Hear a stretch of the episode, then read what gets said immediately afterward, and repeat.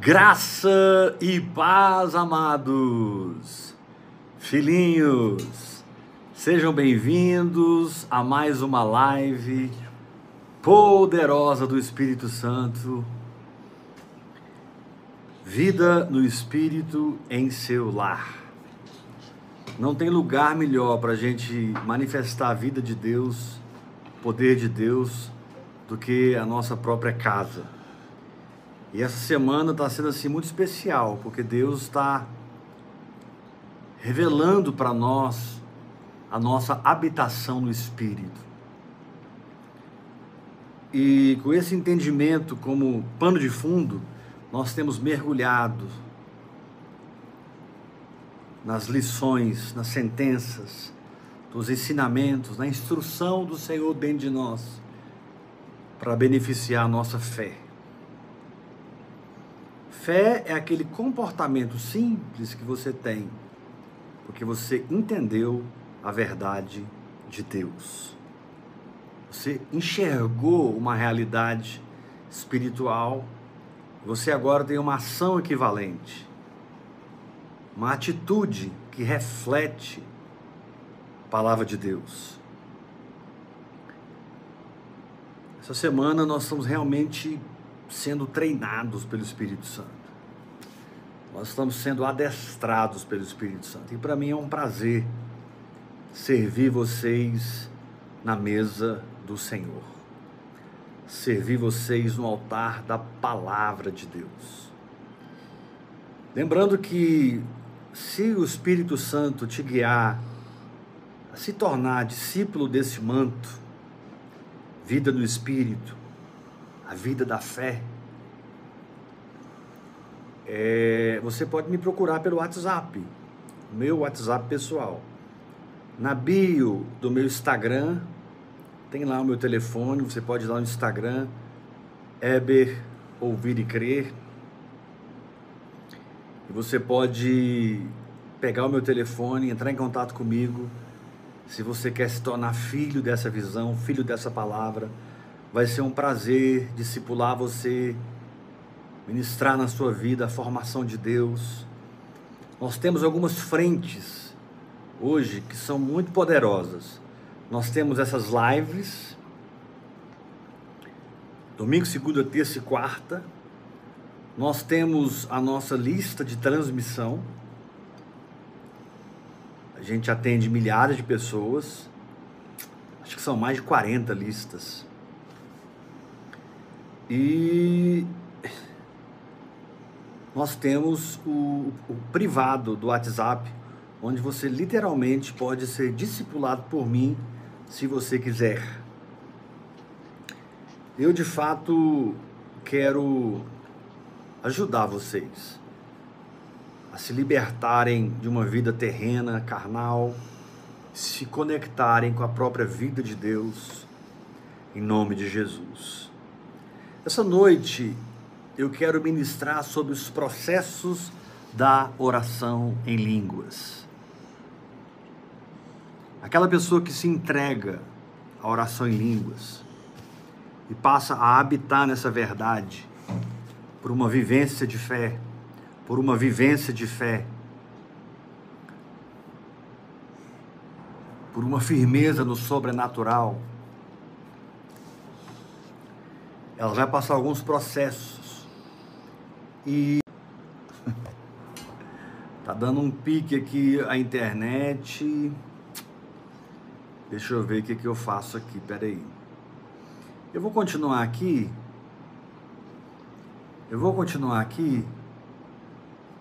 E não travou para todo mundo, gente. Mas eu vou continuar aqui.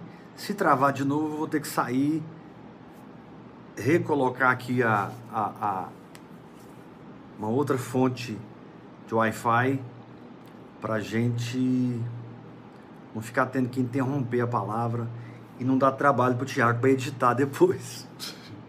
Apesar que o Tiago faz isso com muita alegria no coração dele. Mas nós vamos fechar a semana hoje falando dos processos da oração em línguas.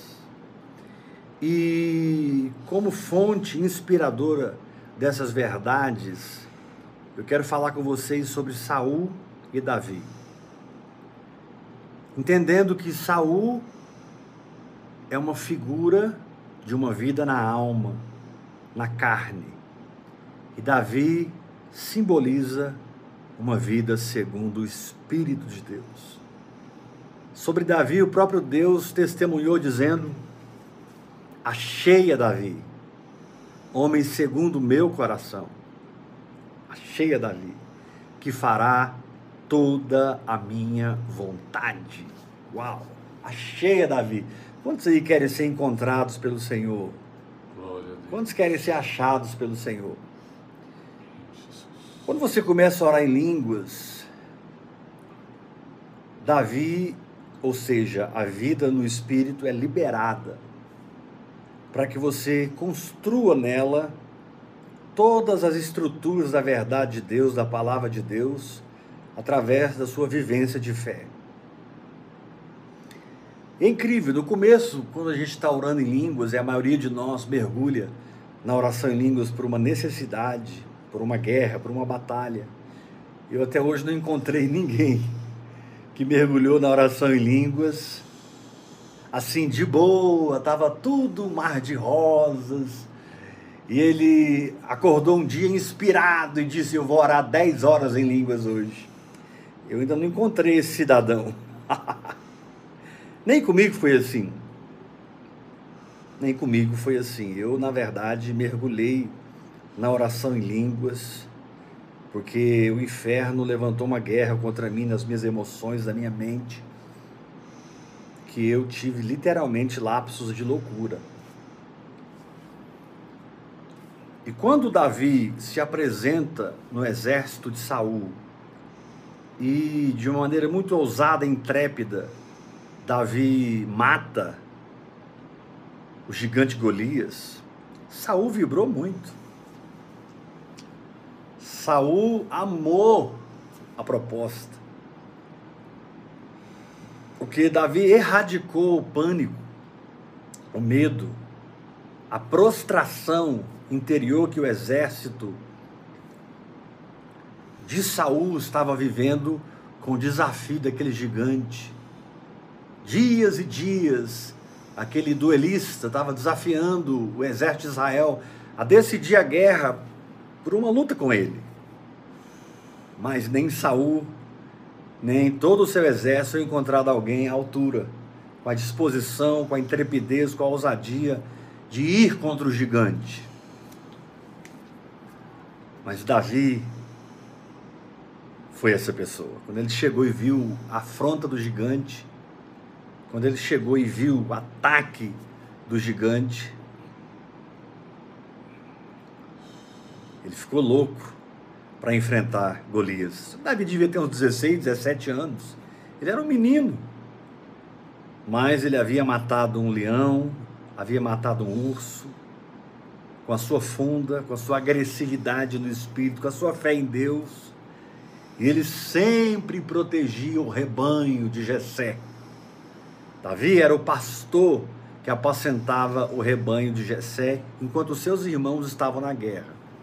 Um dia Jessé chama Davi e envia Davi lá para o fronte, onde seus irmãos estavam guerreando contra os filisteus. E Davi então vai levar comida para os irmãos na guerra. Ele foi enviado para levar alimento, tanto para o capitão do exército como para os soldados, principalmente os seus irmãos. Não tem que fazer tudo, você tem que atender a sua tribo, a sua família, o seu DNA espiritual. É ali que você deve colocar a sua maior força, nessa igreja orgânica, liberta do sistema, que funciona sob a liderança do Espírito Santo. E Saul ficou apaixonado em Davi. Quando a gente começa a orar em línguas, a primeira coisa que acontece é que a gente rompe numa dimensão de fé, a gente entende a veracidade, a imutabilidade da palavra de Deus, a gente vibra, a nossa alma vibra. E Saul vibrou. Ele ficou tão entusiasmado com aquele menino que venceu o desafio do gigante matando-o, que Saul chama Davi para ministrar a ele com a harpa lá no palácio. E Davi então ficava entre o palácio e a sua casa. Ele ia na, em casa, cuidava das ovelhas, ia para o palácio, ministrava para o rei, voltava, voltava.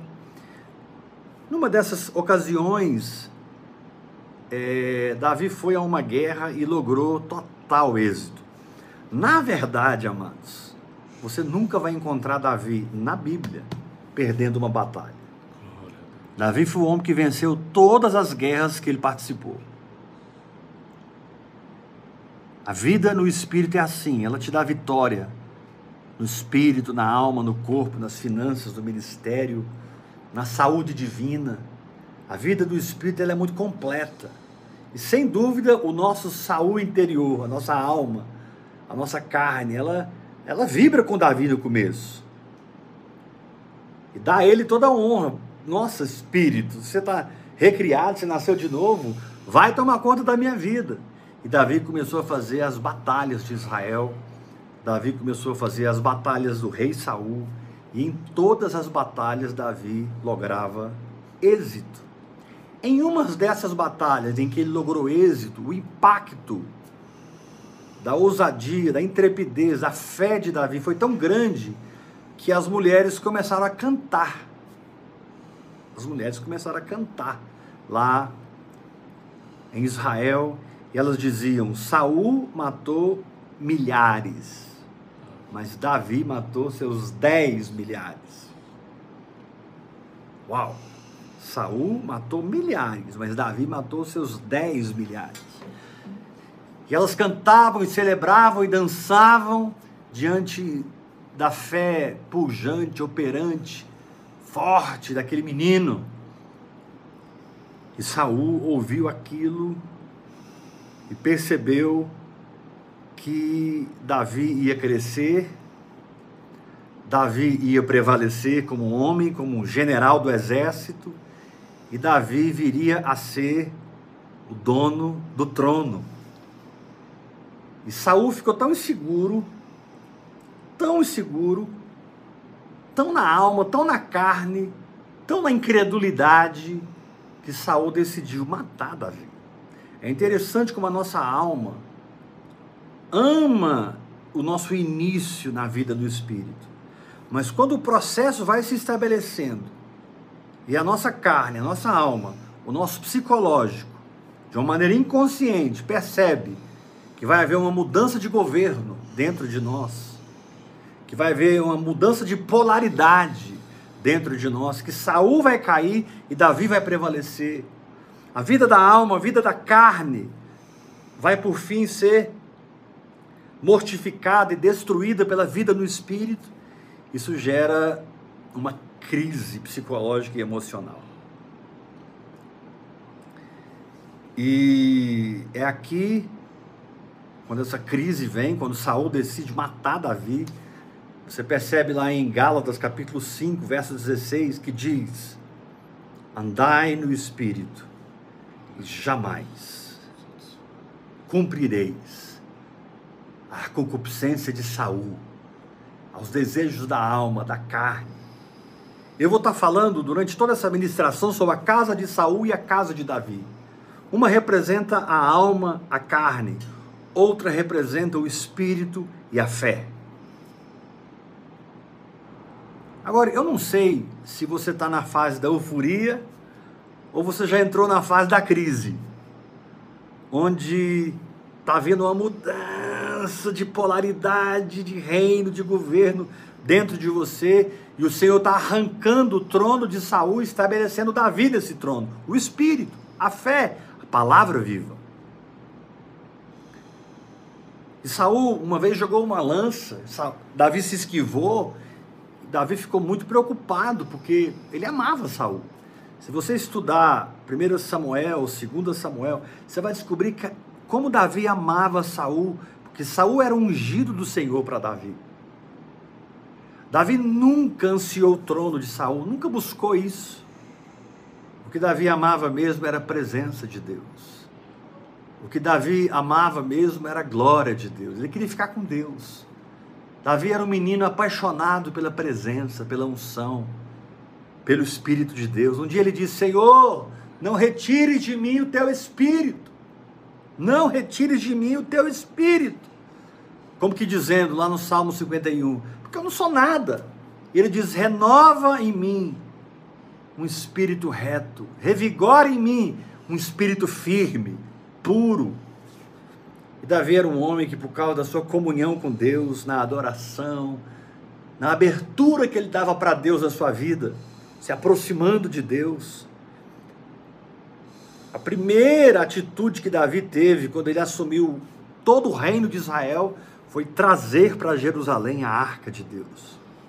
Sua primeira, intera... Sua primeira tentativa se frustrou, se mostrou. E Davi então deixa a arca na casa de Obed-Edom. E a Bíblia diz que Obed-Edom e toda a sua casa prosperaram poderosamente por causa da arca, por causa da presença. Aleluia. E Saul então começa essa perseguição a Davi. No começo, Davi tentou ficar no palácio. No começo, Davi tentou ficar. Mas ele começou a perceber: se eu ficar aqui, eu vou morrer. E Davi tinha um lugar na mesa com Saul. E um dia, Saul, quando chega no jantar ou no almoço, não me lembro agora, mas ele percebeu que a cadeira de Davi estava vazia. Davi havia fugido. Davi tomou providências para livrar sua vida da maldade, da crueldade, da incredulidade de Saul. E, querido, não adianta. Você que está orando em línguas, você vai passar pela euforia, seus gigantes vão cair, você vai entender a saúde divina, a prosperidade divina, a libertação divina, a plenitude do Evangelho. Isso vai trazer grandes vitórias para sua vida e pira sua alma vai amar isso. Porque a alma não quer o milagre, ela quer o fim do sofrimento. A alma o tempo todo está buscando um bem-estar. Quem crê não está nem aí para as circunstâncias. Se ele está triste, abatido, depressivo, ele está mergulhado na oração em línguas. Se ele está no monte da conquista e da vitória, ele está mergulhado na oração em línguas. Quem amadureceu na prática da vida no Espírito, ele não depende mais nem do vale para se levantar e nem do monte para não cair. Ele tem uma frequência constante, linear, que é a operação da fé. Davi então foge. E Davi começa a passar por alguns processos. Então, o primeiro processo da oração em línguas é a euforia. Porque você entende a fé, entende a graça. E não tem como você não pegar essa graça, não agarrar a palavra de Deus, porque você sabe que o que está escrito está escrito para você. O que está escrito está escrito para você tomar como realidade, viver nessa dimensão. E Saul então entrou em Deus, ficou maravilhado, mas ele não contava que o coração do povo ia se voltar, num certo sentido, contra ele. Porque ele era o herói, ele era o cara. Saul era o cara. Se você estuda a história de Israel, quando Israel pediu um rei, se entristeceu a Deus, e Deus falou para Samuel: Samuel, não é você que eles estão rejeitando, sou eu. Vamos dar um rei para eles. E quando Saul se levanta, Saul era um homem lindo, bonito, alto. Ele se destacava no meio da multidão. Mas infelizmente Saul edificou uma vida de desobediência, de incredulidade e de leviandade. Deus o rejeitou e Samuel disse: Olha, você não vai ficar nesse trono. O Senhor te rejeitou, e lá na frente, quando Davi vai se tornando um símbolo, uma lenda, um ícone de vitórias em guerra. E as mulheres dizem: Saul matou milhares, Davi seus dez milhares. O ciúme, a inveja, o espírito de competição tomou conta do coração de Saul. Você sabia, meu irmão, que se você vive no espírito, você não precisa viver na inveja nem no ciúme. Porque você é plenamente provido e suprido pelo Espírito de Deus. Glória a Deus. Você é plenamente socorrido pelo Espírito Aleluia. de Deus. Ciúme, inveja, espírito de competição, vai te levar a dividir o corpo de Cristo, vai te levar à rebeldia. E exatamente nesse contexto da vida de Saul é que o Espírito Santo revela que a rebeldia é como o pecado da feitiçaria. Não vou entrar nisso agora, porque eu quero ver, eu quero estudar com vocês as etapas da oração em línguas. Primeira etapa, euforia. Segunda etapa, certeza de que eu vou perder o reino. O Senhor chegou para Belsazar lá em Daniel e escreveu na parede: Mene, Mene, Tekel e Parsim. Mene pesou, Daniel capítulo 5, no final. Pesou Deus você foi pesado por Deus na balança e você foi achado em falta. Contou Deus o teu reino e deu cabo dele. Uau! Não adianta, meu querido. Desiste de transformar a vida espiritual num veículo para promover o materialismo, num veículo para promover as suas vontades o seu plano, pessoal, o seu propósito carnal. Davi, ou seja, a vida no espírito, ela não vem para respaldar a sua carne, nem a sua alma. Ela vem para matar a sua alma, destronar Saul. E durante toda a vida de Davi, por muitos anos, a casa de Saul foi enfraquecendo e a casa de Davi foi se erguendo e se levantando. E quando Davi, por fim, percebeu que ele não podia viver com Saul, ele não podia conviver com Saul porque ele morreria. Essa é a terceira fase da oração em línguas. Primeiro, você está na euforia. Segundo, vem a crise. Terceiro, você rompe com a casa de Saul e sai fora. O Senhor te diz nessa noite: sai fora, meu irmão.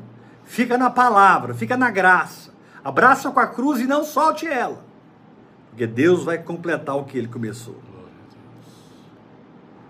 Mas um dos processos da oração em línguas são os lugares que Davi visitou depois que ele se desligou de Saul.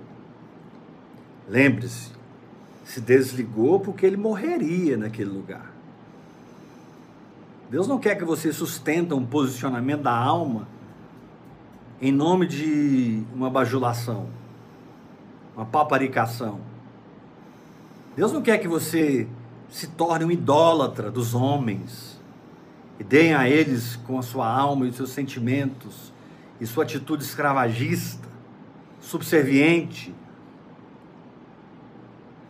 títulos, status. É muito terrível o que está acontecendo hoje na igreja, porque são líderes infantis pastoreando uma creche é uma, é uma, é uma infantilidade para todo lado, em cima, embaixo, em todo lugar. Mas se você permanecer orando em línguas, meu irmão, hora após hora, se você permanecer orando em línguas, por fim, você vai romper com a casa de Saul. No começo você vai honrar, ministrar com harpa, vai voltar na casa de Jessé, até que Saul traz você de, direto para o trono. Chegou um tempo que Saul falou: você não vai voltar para casa do seu pai mais, você vai ficar aqui no palácio.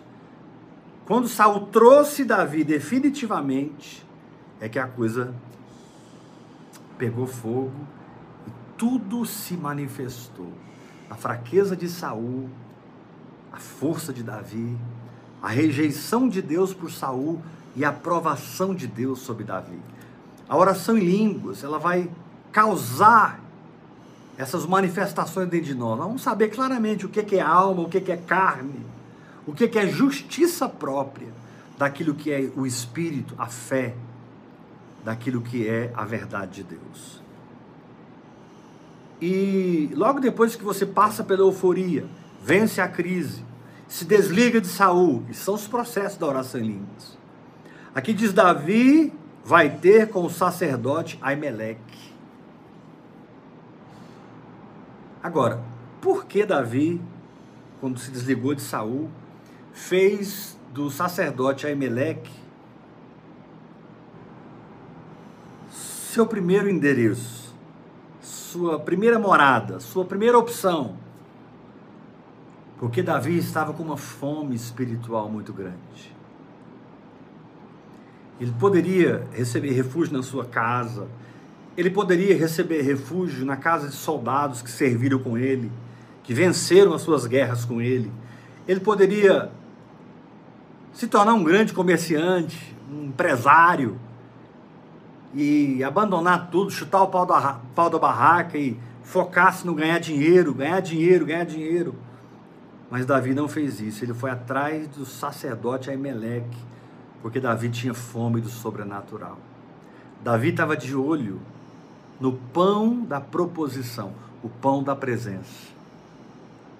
E quando Davi chega no sacerdote Aimeleque, e Aimeleque encontra com ele, Aimeleque sabia quem era Davi, porque Davi ficou famoso. Davi perguntou para Aimeleque: Não tem aqui nenhum pão que a gente possa comer?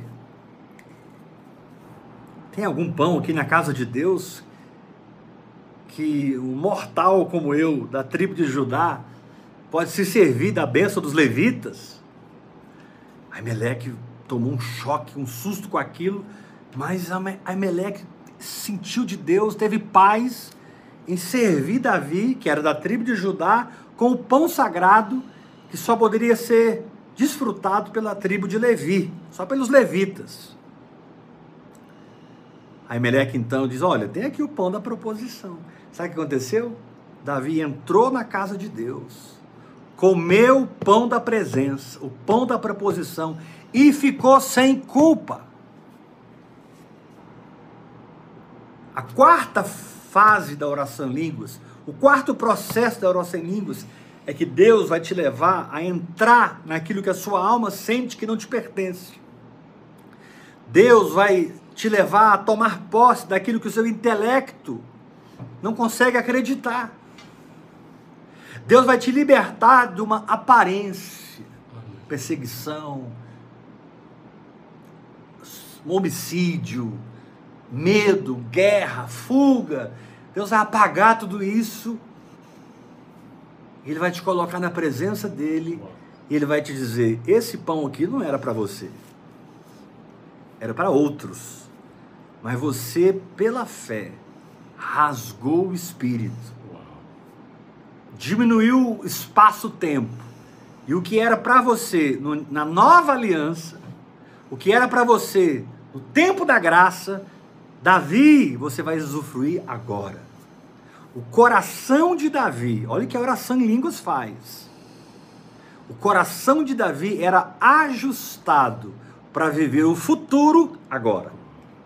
Na nova aliança agora nós somos livres. Nem tem mais templo, nem tem mais tabernáculo. Só existe um altar que você levanta onde você estiver e adora a Deus e conhece a Deus e se move em Deus. Nós estamos debaixo do sacerdócio de Melquisedeque, não de Levi. E o sacerdócio de Melquisedeque é o sacerdócio que você exerce em qualquer lugar. Eu não preciso de quatro paredes. Eu não preciso de uma estrutura, de uma organização, eu não preciso. Onde eu estou, a hora que eu quiser, eu posso adorar a Deus. Orar em outras línguas. Passar pela euforia, passar pela crise que essa euforia produz. Me desligar de uma vida carnal, incrédula, de uma vida opressora. E eu posso, em quarto lugar, entrar na casa de Deus e comer pão. O Senhor te diz nessa noite: vem na minha presença e coma pão. Jesus disse: Vinde a mim, todos vós que estáis cansados e sobrecarregados.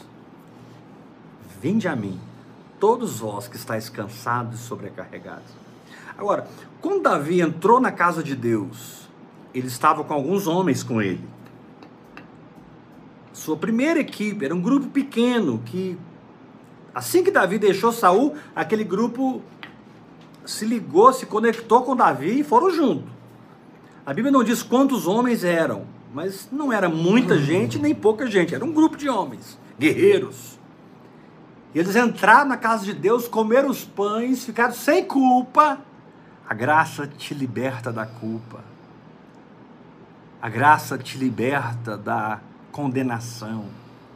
A graça te liberta da justiça própria e te diz: entra, come, bebe, desfruta dessa sala de banquete. Porque aqueles pães da presença eram uma projeção profética do banquete que nós temos no Evangelho, de todo suprimento e plenitude que nós temos no Evangelho, no nosso espírito, nossa alma, no nosso corpo, e em todas as questões da nossa vida.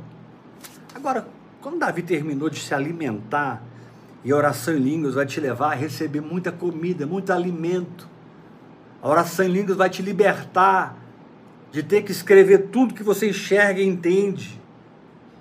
Até porque você fica estacionado naquele texto, orando em línguas, meditando, orando em línguas, até que Deus reconstrua aquele texto escrito, tornando-o uma palavra construída e viva dentro do seu espírito.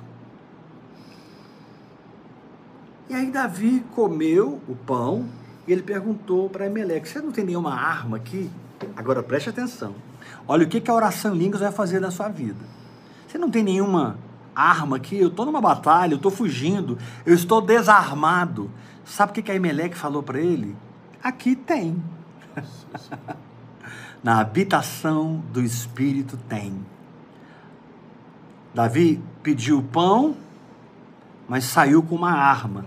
Meu quiser, é, Aimeleque, Aimeleque disse para Davi: Olha, tem aqui a espada de Golias que você matou. Tem aqui a espada de Golias. E aí você me pergunta: onde está a espada de Golias? Aimeleque diz para Davi: a espada de Golias está detrás da estola sacerdotal. Eu estou lendo, eu estou caminhando com vocês em 1 Samuel capítulo 19, 20, 21. Estou no 21 agora. Depois vamos para o 22. A oração em línguas tem processos: euforia, crise, desligamento da carne, mortificação da casa de Saul, a edificação da casa de Davi mas a oração em língua vai te levar num lugar de muita intrepidez na graça de Deus, de muita ousadia. E você literalmente vai entrar na presença de Deus e usufruir do que não te pertence, almaticamente falando, mas te pertence pela fé. O sentimento da alma e do intelecto, eu não posso viver isso, mas a certeza do Espírito diz: eu já estou nessa realidade. Eu sou o que a Bíblia diz que eu sou. Eu tenho o que a Bíblia diz que eu tenho. Eu posso o que a Bíblia diz que eu posso. Aleluia.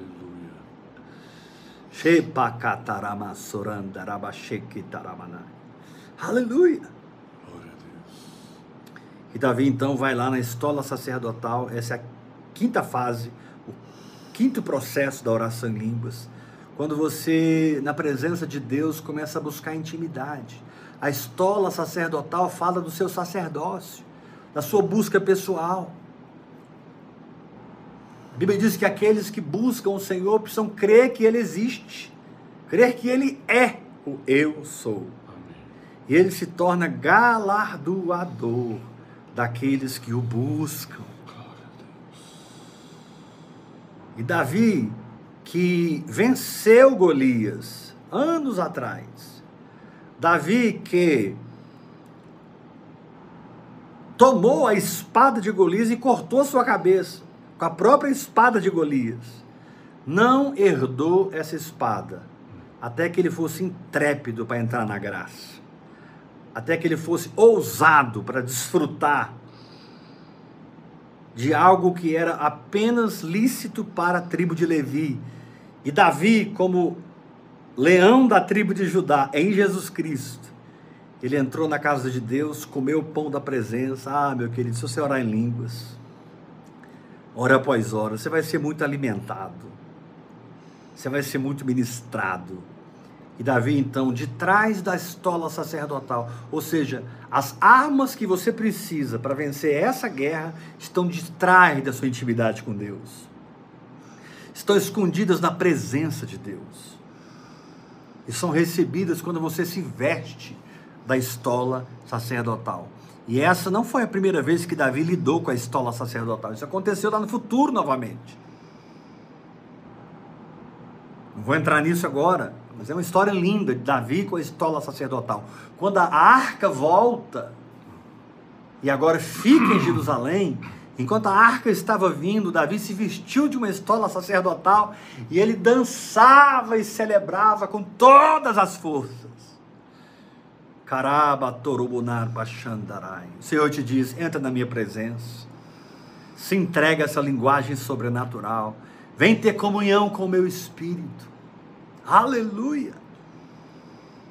Entre na presença da glória e receba todos os recursos que você precisar para vencer essa batalha, para vencer a casa de Saul, a espada de Golias a espada dos nossos inimigos. A Bíblia diz que os principados e as potestades, como Golias, foram despojados e publicamente, através da cruz, expostos ao desprezo. A cruz foi o despojamento de Satanás, através da verdadeira circuncisão dentro de nós que é o novo nascimento, a entrada da nova natureza, quando o prepúcio de Adão foi arrancado de nós e nós recebemos a nova vida em Cristo Jesus. Aleluia. Ah, meu querido, não pare de orar em línguas, que você vai passar pela euforia, passar pela crise, se desligar da casa de Saul. Você vai entrar numa plenitude da graça, um lugar de paz, e você vai se alimentar, se alimentar, se alimentar ali exercendo o seu sacerdócio, se entregando no hora após hora, até que você vai ser revestido com a armadura de Deus. Revestido com a armadura de Deus. A espada de Golias aponta para a armadura de Deus. Satanás não tem mais arma nenhuma, a igreja está armada contra ele. Por isso, quem resiste o diabo em fé, vê-lo-á fugindo, fugindo. Que pandaramachocaramana. Sexto processo da oração em línguas. Assim que Davi deixa Aimeleque alimentado e com a espada do Espírito, a espada de Golias, Davi fez uma coisa muito inusitada. Muito estranha. Deixa eu ler com vocês aqui, capítulo 21, verso 10. 21, 10. Davi foge para Aques, rei de Gate. Gate era a capital dos filisteus. Levantou-se Davi naquele dia e fugiu de diante de Saul e foi a Aques, rei de Gate. Porém os servos de Aques lhe disseram: Este não é Davi, o rei da sua terra? Não é este que se cantava nas danças dizendo: Saul feriu os seus bilhares, porém Davi os seus dez bilhares. Isso aqui não é Davi? Ele só faltou falar, aquele que matou o nosso herói, nosso campeão. Verso 12: Davi guardou essas palavras, considerando-as consigo mesmo, e teve muito medo. De Aques, rei de Gade. Quando você acha que tudo piorou e que não tem como piorar mais, a fornalha é acesa sete vezes mais. Mas para você que ora em línguas, cabe aquela promessa que diz: passarás pela água e a água não te submergirá. Passarás pelo fogo e o fogo nem te queimará. Nem cheiro de fumaça vai ser encontrado em ti. Meu Deus. Verso 12 de 1 Samuel 21. Davi guardou essas palavras, considerando-as consigo mesmo, e teve medo de Aques, rei de Gate, pelo que ele se contrafez diante deles, em cujas mãos se fingia de doido. Esgravatava dos póstigos das portas e deixava correr a saliva pela barba. Então disse Aques aos seus servos: Bem vedes que este homem está louco. Por que vocês trouxeram ele a mim? Faltam-me doidos para que trouxesses este para fazer doidices diante de mim? Há de entrar este na minha casa?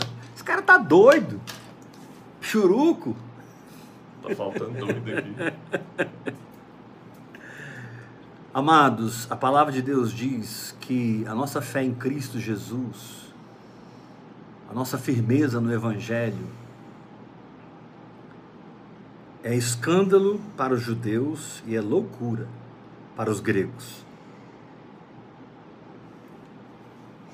É interessante que quando você ouve a Babilônia, quando você ouve os gregos, os romanos, sobre as questões espirituais, eles não conseguem acessar isso. Eles não têm um espírito recriado para acessar isso.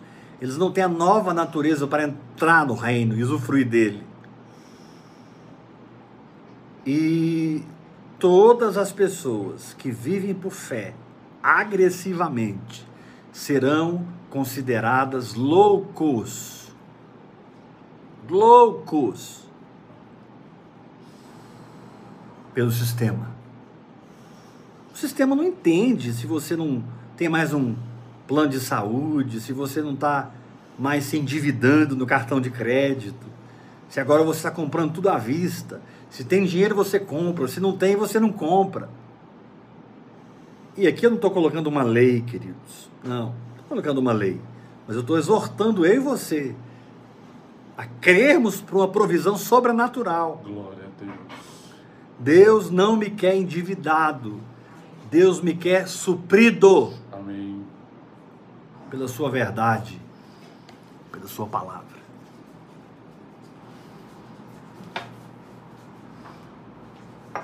O rei Aques disse, lá em Gate, capital dos filisteus, ele disse: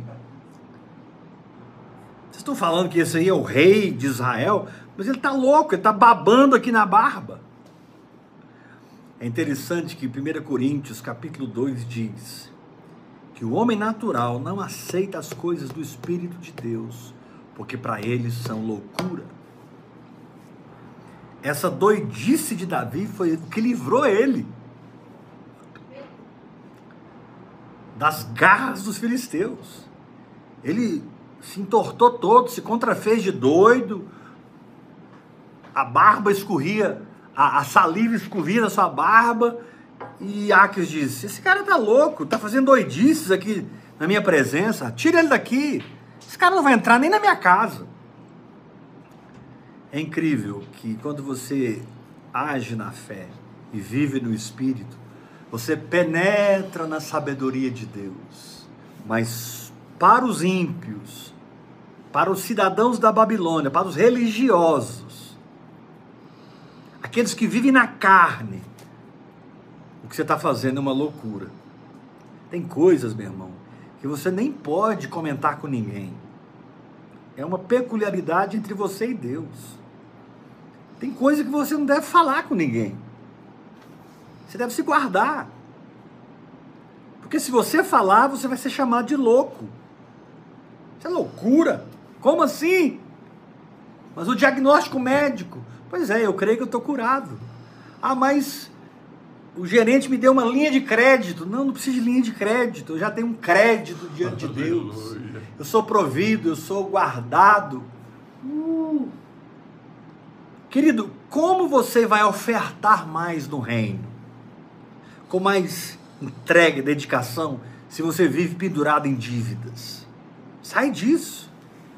Você vai poder ofertar no reino, socorrer mais as pessoas, porque o dinheiro que você pagar, pagaria de juros vai para abençoar o reino de Deus e as pessoas, Amém. sua família. fica a dica. Mas o sexto, o sexto processo da oração em línguas é você estar disposto a ser escanchelado pelo espírito babilônico e chamado de louco. Porque o que para eles é loucura, para você é sabedoria de Deus. O que para eles são, é fraqueza, para você é força na graça de Deus. E muitas vezes nós praticamos a fé, exercemos a fé, sem a concordância da nossa vida mental e muito menos a concordância das nossas emoções. Mas se você não parar de orar em línguas e permanecer hora após hora, hora após hora, hora após hora, orando no Espírito Santo, orando em outras línguas, você vai ter uma sabedoria muito estranha para o mundo, mas muito viva e eficaz dentro de você.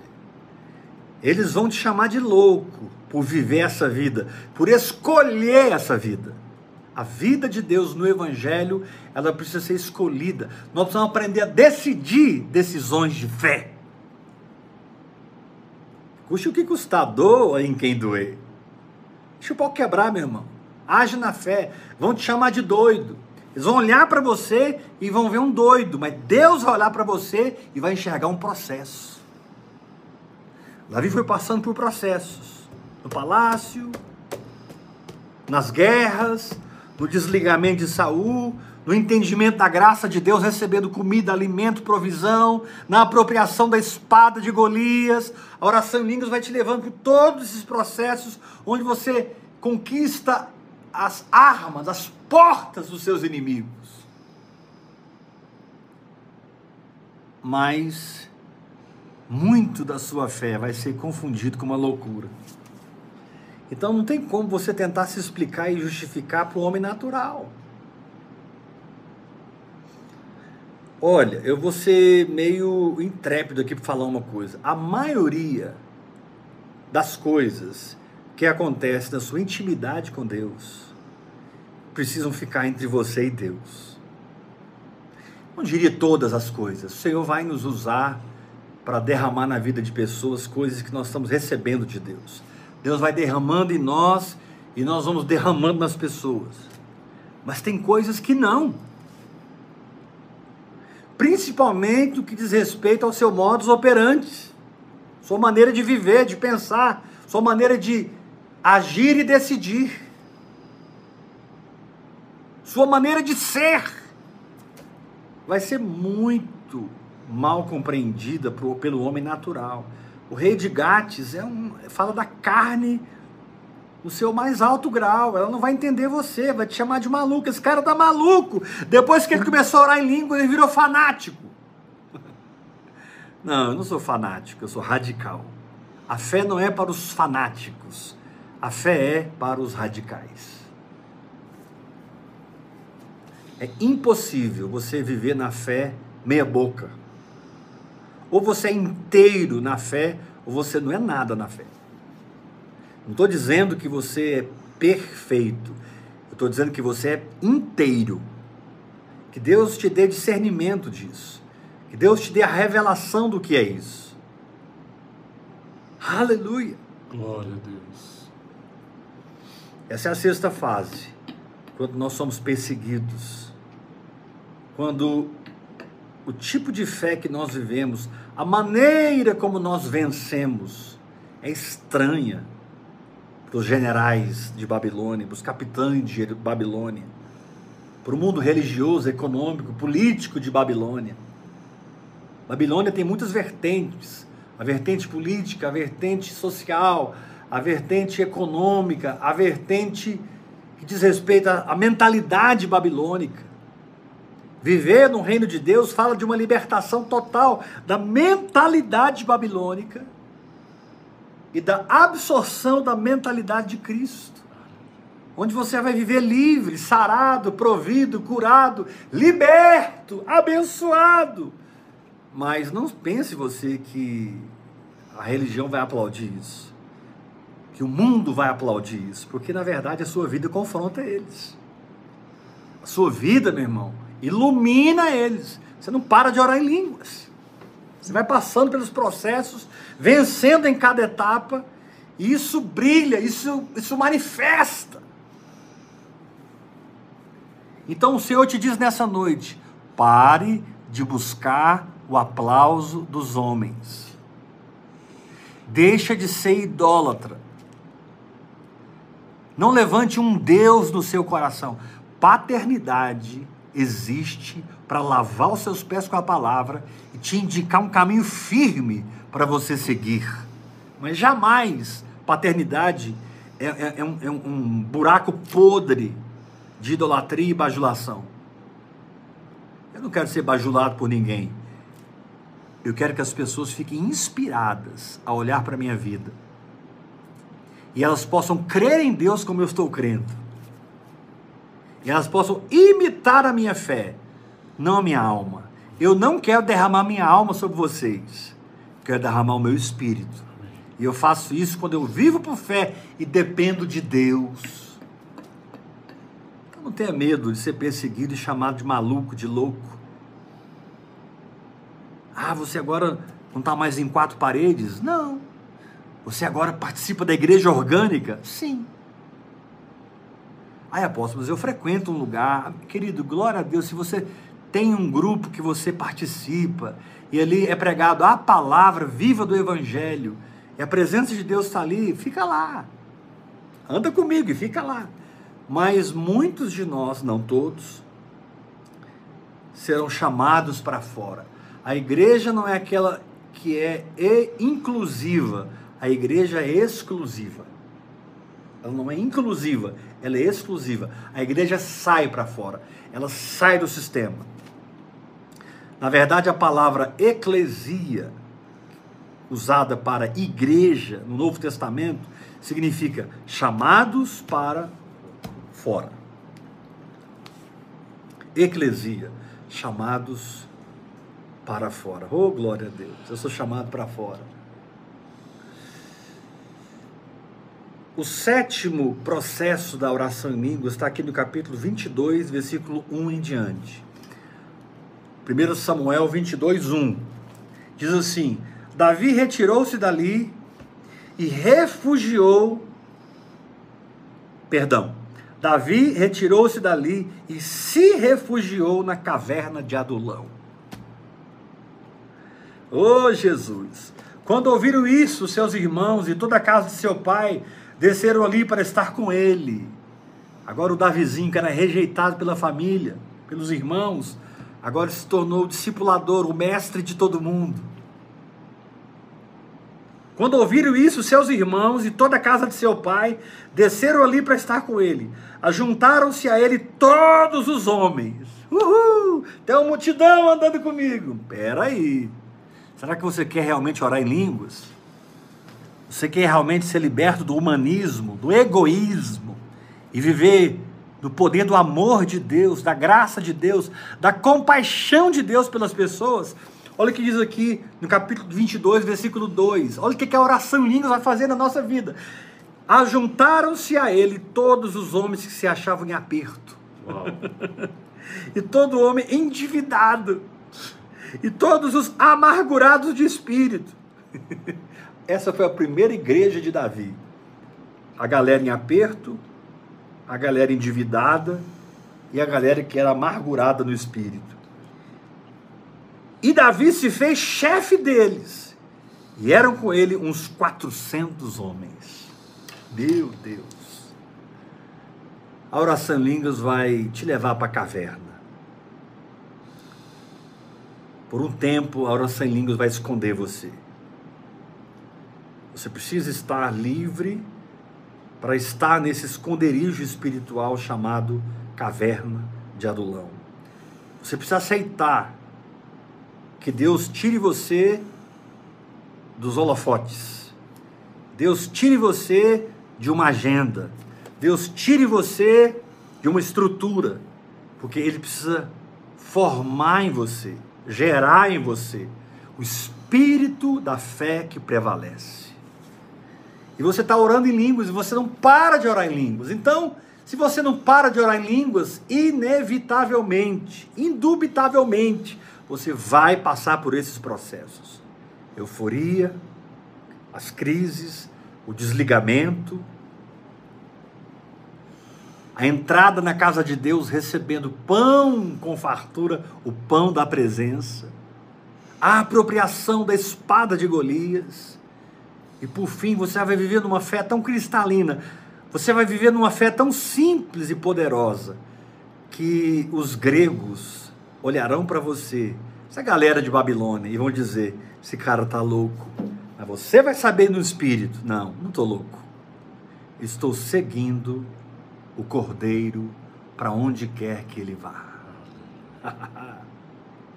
Eu estou seguindo o cordeiro para onde quer que ele vá. Eu vou, eu vou, vou seguir o cordeiro. Meu querido, se você não parar de orar em línguas, você vai viver esses processos. Mas em sétimo lugar, você vai descobrir a caverna de Adulão e você vai descobrir que dentro desse esconderijo, onde ninguém te vê, só Deus, onde Saul não te acha, só o espírito. A alma, a carne ficam completamente perdidas quando você entra na caverna de Adulão. E você não pode nem fazer uma triagem das pessoas que andam com você porque certamente os que vão aparecer para andar com você, que está sendo chamado de louco, doido, um homem que faz doidices. Como você abandonou a casa de Saul, fugiu, o grande rei Saul, e agora você se, se fez de doido para Aques, o rei de Gate, o rei dos filisteus. Você babou todo. Para o mundo é vergonha, humilhação, para você é honra e vitória. E a Bíblia diz: Eu honro os que me honram. Então, querido, não tenha medo de ir para a caverna de Adulão. Esses sete processos vão florescer na vida daquele que é mergulhado na oração em línguas, daquele que é agarrado no funcionamento da fé, na praticidade da fé, na vivência da fé. E não solta nunca a palavra recebida, porque ele sabe que o entendimento que foi construído no seu espírito é a perspectiva de Deus para todas as suas circunstâncias.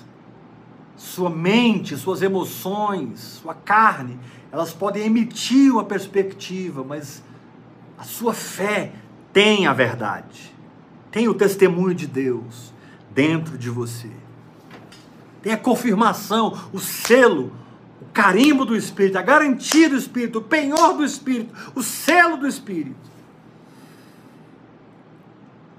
Então, quando você pensa assim, agora eu já sofri bastante, já passei por seis fases, sete é o número da perfeição, eu vou Agora eu vou assumir o trono, Deus vai cumprir em mim as suas promessas, eu vou ser muito conhecido, muito famoso. É, enquanto o glamour em você está substituindo a humildade e o quebrantamento, você não está preparado para o trono. Você não está pronto para entrar no seu chamado e no seu propósito. Por isso, a oração em línguas vai te levar a se esconder. Porque a pressão que você está passando, a fornalha acesa sete vezes mais, está queimando.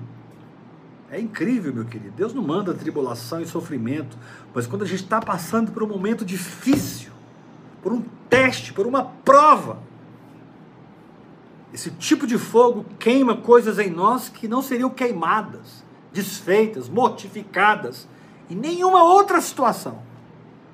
E Deus, sabendo disso, não perde a oportunidade porque você não para de orar em línguas. Você está lá, hora após hora, passando por cada etapa, vencendo cada processo. Da euforia de Saul à caverna de Adulão. E na sua abertura para amar, perdoar, ser cheio de compaixão, compaixão por aquelas pessoas que são rejeitadas pelo sistema, estão machucadas pelo sistema.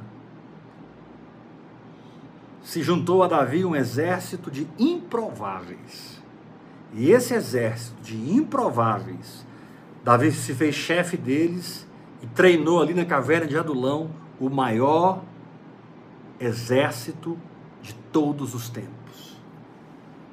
Quando você vai estudar, aqui fala que eles eram estavam em aperto, endividados, amargurados.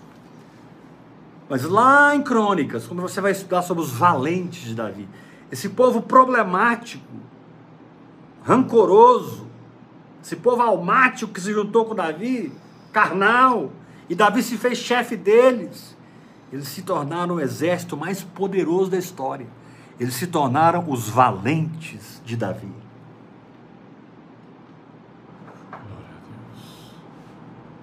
Eu não tenho tempo agora para para estudar os valentes de Davi, mas eu quero estimular você a pegar sua Bíblia e achar lá em Crônicas quando os valentes de Davi são citados. Meu Deus, cada um um brandiu uma lança, matava 300. Outro defendeu o campo de lentilha sozinho contra um pelotão de filisteus. E você vai estudando os valentes de Davi, como que aquele grupo tão problemático se tornou os valentes de Davi, porque eles aceitaram a vida escondida da caverna de Adulão. Quando ninguém está te vendo, quando ninguém está te amando como você precisa, quando ninguém está te aprovando como você precisa, você pode se esconder em Deus orando em línguas.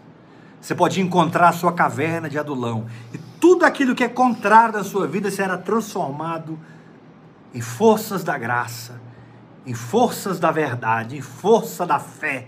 A força da fé está na vida daqueles que se escondem na caverna de Adulão.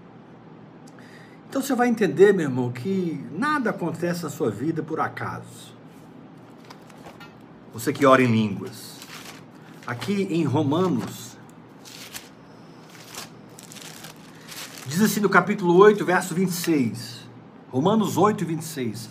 Também o Espírito semelhantemente nos assiste em nossa fraqueza porque não sabemos orar como convém, mas o mesmo Espírito intercede por nós sobremaneira com palavras sobrenaturais, gemidos inexprimíveis, palavras ininteligíveis, oração em línguas. E o que acontece com quem é mergulhado na oração em línguas? Verso 27. E aquele que sonda os corações, sabe qual é a mente do Espírito. Porque segundo a vontade de Deus é que ele intercede pelos santos. Uau! Sabemos que todas as coisas cooperam para o bem daqueles que amam a Deus, daqueles que são chamados segundo o seu propósito. Então, quando você não larga a oração em língua, você acaba entrando nessas leis aqui, nesses fundamentos, nesses princípios.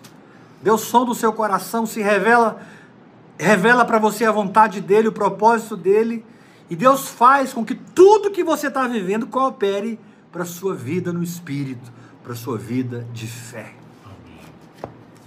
Enquanto você despreza as circunstâncias, se desliga do emocional e do intelectual, por se ligar ao que Deus diz, e você aceita o que Deus diz terminantemente, você se firma na fé. Aleluia. Deus. Deus vai te esconder na caverna de Adulão, mas não tenha medo que nesse lugar você está sendo forjado como um campeão do Senhor. Nesse lugar, você está sendo forjado como um vencedor. Você está aprendendo a maneira de Jesus de vencer. A maneira dele vencer passa a ser a sua maneira. Posso ouvir um glória a Deus? Glória a Deus. Aleluia. Meu querido, não pare de orar em línguas e entenda que você vai passar muitos processos e alguns muito difíceis, onde você vai pensar assim: puxa, mas Deus não falou comigo. Estou achando que essa revelação que eu tive foi um revelamento. Eu estou inventando. Não! Permaneça orando em línguas e aguenta o tranco, meu irmão. O reino de Deus não é para frouxo. O reino de Deus não é para frouxo. É para quem aguenta o tranco. É para quem aonde alcançou caminha, aonde alcançou vive, onde alcançou exerce fé e onde não alcançou fica lá plantado na oração em línguas até se tornar a expressão daquela verdade. Até que ele se torne a própria verdade e aí ele alcança também. Porque você não alcançou certas áreas, não significa que ela não te pertence. Continue se edificando sem culpa, sem condenação. Fique plantado na oração em línguas. E você vai passar por sete processos: a euforia, a crise, o desligamento, pondo a presença, a espada de Golias, a sua visita a Aques, rei de Gate, onde você vai ser chamado de louco em último lugar, último processo, Deus vai esconder você. Sabe por que, Deus vai esconder você? Porque Ele precisa limpar suas motivações. Ele precisa te purificar das suas intenções carnais. Ele precisa te levar a um lugar onde você realmente confia nele e não no que os homens podem te dar. Você agora mora na caverna de Adulão. Eu confesso que eu não sei, porque muitos outros processos continuaram na vida de Davi até que ele assumiu o trono. Depois de reinar em Hebron três anos, ele assume o trono de Israel e governa 40 anos sobre o povo de Deus. Saul e Jonatas morrem. Davi compõe um cântico: Como caíram os valentes como caíram os valentes. Uau! Deus não te chamou para cair, meu irmão. Deus te chamou para se firmar. Não tropece na pedra de tropeço, porque ela é a pedra angular, a principal, eleita, preciosa, provada e aprovada. Se firme nela, se firme em Jesus Cristo. E quanto mais você fomentar esses processos, orando em outras línguas e permanecendo, liberando o Espírito Santo, liberando o sobrenatural, mais você vai encontrar algo maior do que o tabernáculo, maior do que a própria casa de Deus. Você vai encontrar um lugar de crescimento, maturidade e transformação. A caverna de Adulão. Lá não tem ninguém te honrando, não tem ninguém te vendo, você está escondido.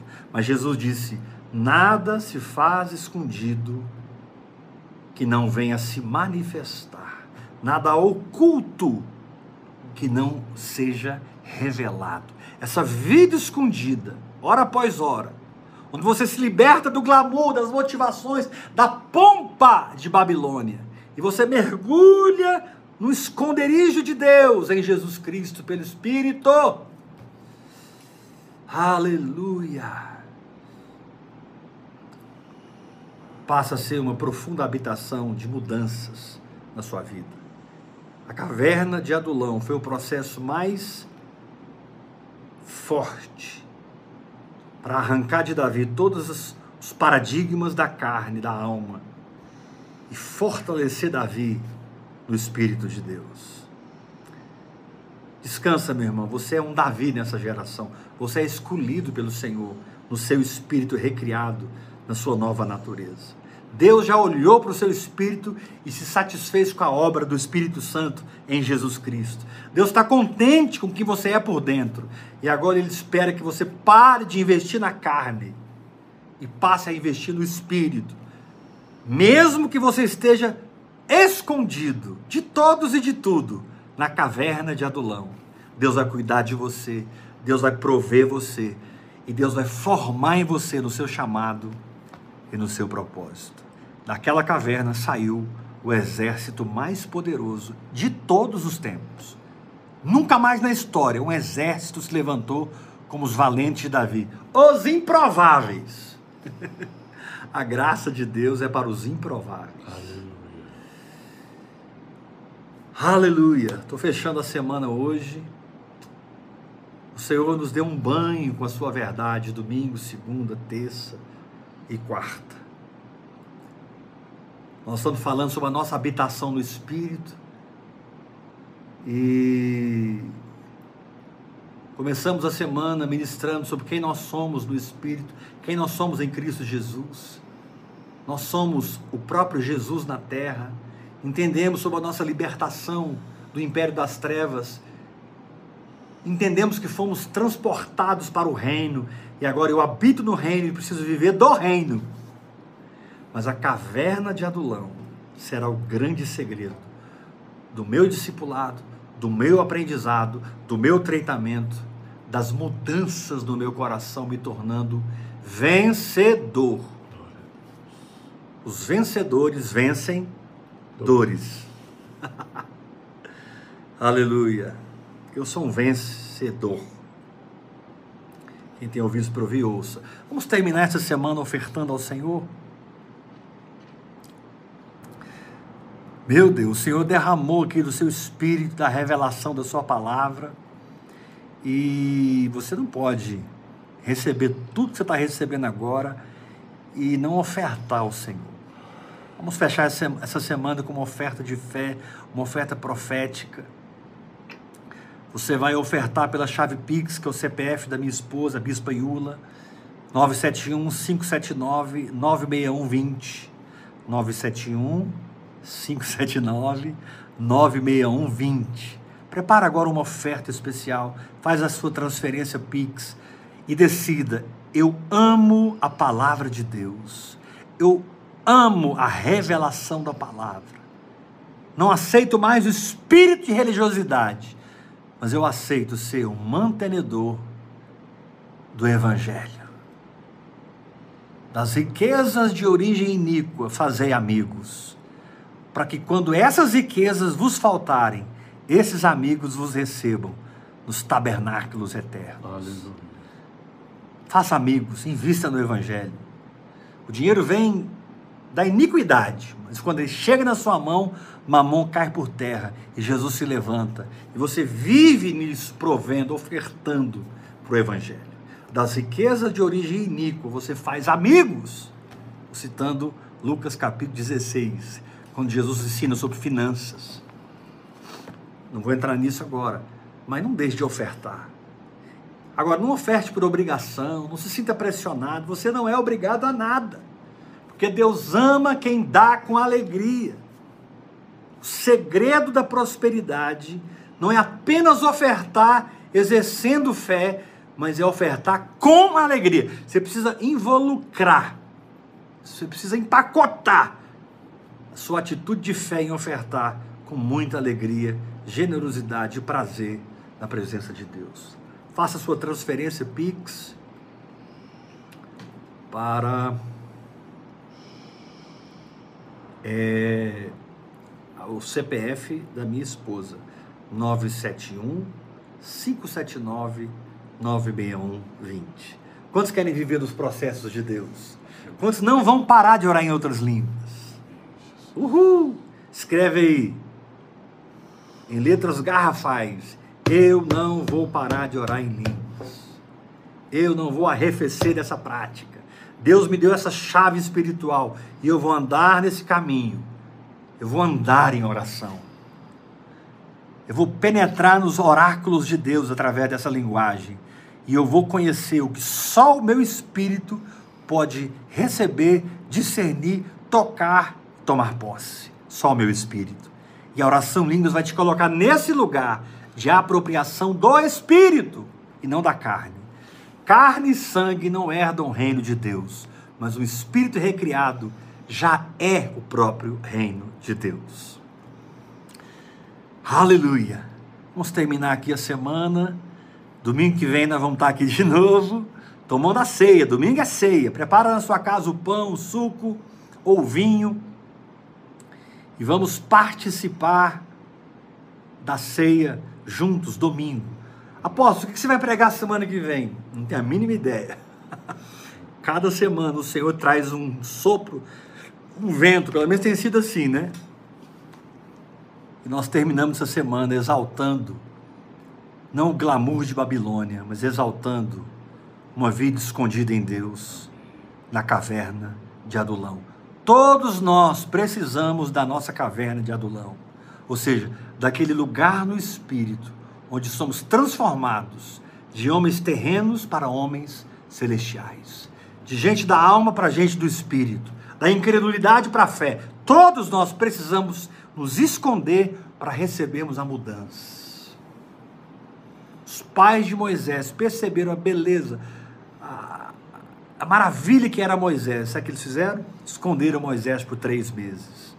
Antes de você ser lançado no rio do seu propósito e conquiste a própria casa de Faraó e todo Israel, você precisa ser escondido pela sua paternidade, pelos ensinos espirituais que você está recebendo. Não desista. Mergulhe no hora após hora. Passa pelos processos. Vença, se alegre, porque a vitória é sua, é sua e é sua. Não deixe de fazer sua oferta. E se você não tem Pix, você pode me pedir um boleto, me dando valor pelo WhatsApp, e eu emito um boleto e você paga em qualquer agência bancária. Amém? Amo vocês. Espero que vocês maratonem essas quatro ministrações. E vocês descansem na habitação de Deus no Espírito. Graça e paz até domingo, na ministração e na ceia do Senhor. Você não pode perder. Te aguardo domingo, oito da noite. Graça e paz.